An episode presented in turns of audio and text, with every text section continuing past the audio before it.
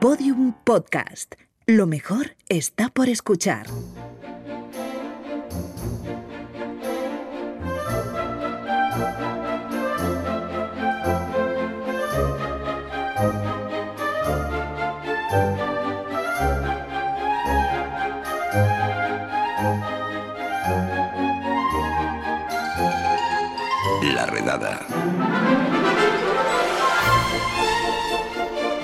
Hay seres fantásticos que casi todo el mundo conoce en España sin haberlos visto nunca, como dragones, trasgos, brujas, técnicos de compañías telefónicas que van a tu casa a la hora prevista.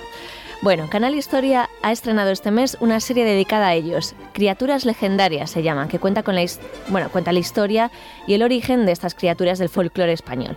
En sus siete capítulos se hablará de más de una treintena de criaturas, pero hay una que a pesar de su fama no aparecerá en la serie. Es el gamusino. Jaime Rubio de Verne, que también es un ser fantástico, aunque de otra forma, ¿qué tal? Muy buenas, muchas gracias por de fantástico. ¿Sí? Eh, entiendo que no era irónico.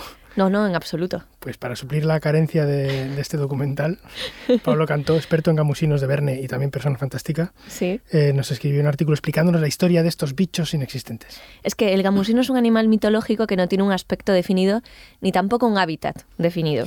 No, en algunos lugares se caza, en otros se pesca y aún así es conocido en buena parte de España y Latinoamérica, aunque su nombre tiene variantes regionales, gambusino en el centro y sur de España y en algunos países latinoamericanos, gambusino en Portugal, gambusí en Cataluña. Qué bien has pronunciado, ¿eh? El portugués. El portugués me lo he inventado, no sé si es así. Gambusino. Sí, lo he hecho como, como si estuviera cantando un fado.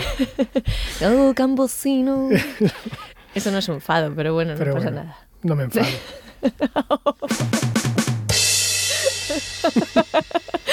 En fin, Vale, sigamos. pero hemos perdido ya la mitad de los oyentes. Y a Juan- Aranás que se ha ido del estudio No me extraña. La verdad es que no se lo, no se lo pu- no se lo puedo reprochar. Decíamos que en todos los lugares donde se conoce este bicho tiene un aspecto en común. Se usa para gastar bromas a niños en, en las que las víctimas tienen que intentar atrapar a estos animales. Según las definiciones más antiguas del término, como la del diccionario de Gabriel García Vergara de 1929, que es una de las más antiguas registradas en los archivos de la RAE, estas bromas se hacían originalmente a viajeros y forasteros. Actualmente se dirigen sobre todo a niños. Sí, a No niños. sé. Por ejemplo, Paulino Velasco, animador sociocultural, eh, que ha organizado durante años la caza de gamusinos en Villanula, en Valladolid, que se celebra cada verano, nos explicaba que se hace desde décadas a los jóvenes que se hace décadas a los jóvenes que se iban del campamento y a principios de los 2000 se hace ya como actividad también en el pueblo. La caza de gamusinos. La caza de gamusinos. Me gusta, sí, sí. organizadita, sí, sí. Eh, según cuenta Velasco, la actividad consiste en fingir una cacería con niños pequeños en una noche de verano. Llevan linterna y un saco para guardar a los gamusinos cazados y caminan con ellos hacia la ribera de un arroyo. Los niños cantan una canción para atraer a los gamusinos que dicen gamusinos al morral, aunque hay versiones en las que dice gamusino entra al saco 1, 2, 3, 4, hasta que llegan a un, un matorral en el que les dicen que hay gamusinos en- eh, escondidos. Alguno de los adultos se pone entonces en un extremo y finge que ha capturado uno de los animales, mete en el saco piedras o un objeto voluminoso. Y después se le dice a los niños que hay que esperar a que los animales se duerman para sacarlos del saco y para amenizar la espera pues se organizan juegos. Ujú. Eh, mientras, sin que los niños se den cuenta, hacen un agujero en el saco y sacan las piedras. Entonces, cuando los niños se acercan, se dan cuenta de que los gamusinos han roto el saco y han huido. Oye, igual estamos haciendo un spoiler a los niños. También es verdad. A ver si nos están escuchando. Bueno, ya esto, eh, esto, esto ya... Igual alguno se lo huele. ¿eh? Si tienen edad para escuchar la redada, tienen edad para Sí, es verdad. que- que Igual hay alguno listo que dice, ojo, esto, Claro, esto de que gamusinos no me lo creo. gamusinos son los animadores. sí. Eh, también nos contaba Vázquez que la, la tradición ahora es más amable y han dejado de lado cualquier elemento europeo- eh, violento, porque antes también iban con palos. Eh, hay versiones que- de la caza de gamusinos que hace años se hacían para irse de los forasteros y que eran más duras y más crueles. Mm.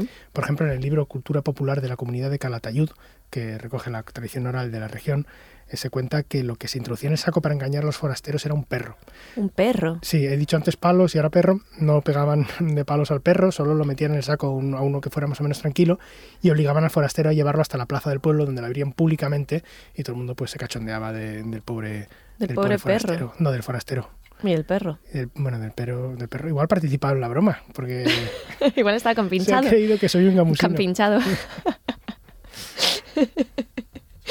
bueno, como ocurre con muchas historias que se transmiten por tradición oral, no se conoce muy bien el momento exacto en el que surge todo esto de los gamusinos, ¿no? Exacto. El lingüista José Moreno de, de Alba, que fue miembro de la Academia Mexicana de la Lengua, dedicó a los gamusinos un capítulo de su libro Suma de Minucias del Lenguaje, que analiza el origen etimológico de algunas palabras. En él habla de que gamusino podría tener una relación con el mexicanismo gambusino que se utilizaba en el siglo XIX para referirse a los buscadores de oro y que los lingüistas relacionan a su vez con las palabras inglesas gamble, jugar y apostar o apostar, y business, negocios. Sería algo así como ir tras lo imposible, perder el tiempo. Gamble sin. Gamble, gamble, gamble business. Gamble business. Sí, de gamble business, gambusino. Bueno, Exacto. Y también se ha relacionado con una variación de gamo o gamito, porque son difíciles animales, en principio difíciles de cazar.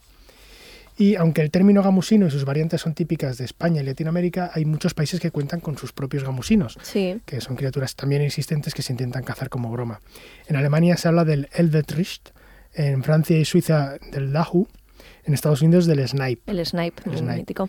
Sí, y si has visto Up, la película de Pixar, en versión original con subtítulos, pues puedes ver que en España el anciano Carl Fredricksen manda a cazar gamusinos al, al Scout Russell para deshacerse de él, mientras que en la versión inglesa lo manda a cazar Snipes. Vamos a escucharlo. Venga. ¡Ja! ¡Te pillé! No tengas miedo, gamusino. Soy un explorador intrépido y soy amigo de todos los bichitos. ¿Quieres más? ¡Ah! Hola, amigo. ¿No lo cojas todo? Sal, venga. Ven.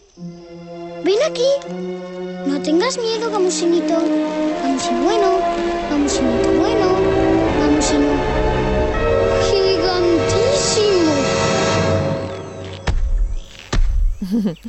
El gamusino tenía buen porte, era, era grande en app. Un, gamusono sería. Era un gamusón. pues, jo, qué entrañable app, la verdad, qué película más entrañable. Sí, sí, esos diez primeros minutos, todo el cine llorando y luego... Sí. Bueno, Jaime Rubio de Verne. Mm, Lucía Tabada de La Redonda. Criatura mitológica, donde las haya. Muchas gracias, Por, por nada, por traernos gamusinos. Nada, gracias a ti. Venga, hasta otra. Chao. Otra. Bueno, pues hasta aquí el podcast de hoy, pero antes de marcharnos, ilusiones. Está feo jugar con los sueños de los niños y decirles que van a cazar gamusinos cuando los gamusinos realmente no existen y ese saco está lleno de piedras o de otras cosas. Es como cuando ves un saco de notificaciones en Twitter y cuando vas y lo abres son todo faves y no hay ningún retweet. Es lo mismo. Los retweets son los gamusinos de hoy en día. Un saludo de Lucía Taboada, Juan López y Juan Aranaz. Adiós. Todos los episodios y contenidos adicionales en laredada.com. Síguenos en Twitter arroba redada y facebook.com barra laredada podcast.